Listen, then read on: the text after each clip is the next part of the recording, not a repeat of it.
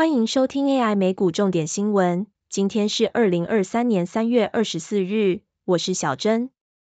第一则新闻：耶伦修改国会证词，准备采取更多行动，确保银行存款安全。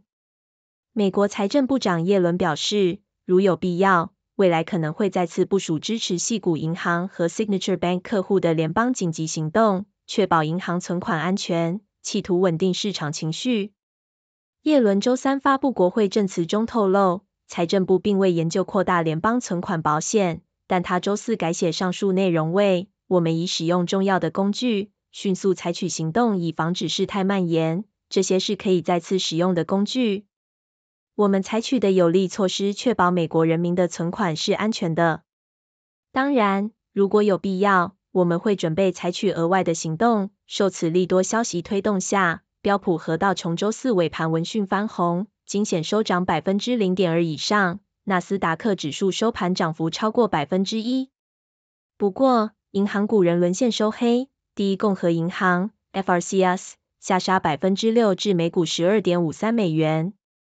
研究显示，美国有近一百九十家银行潜藏挤兑风险，但国会对美国银行存款保险几乎没有控制权。目前，美国联邦存款保险公司。FDIC 存款保险金额上限是二十五万美元。二零二零年为因应新冠疫情，国会一度取消二十五万美元的上限，但仅有少数民主党员建议国会考虑提高存款保障上限，共和党议员则持反对立场。法案恐怕难以在共和党控制的众院过关。第二则新闻：流动性需求人高，Fed 新融资工具借款较推出首周增逾三倍。美国银行业从联准会借取资金的情况总额略为下滑，但仍处于高位，而银行定期融资计划的贷出资金额也大幅增加，显示银行业者仍积极向央行寻求流动性。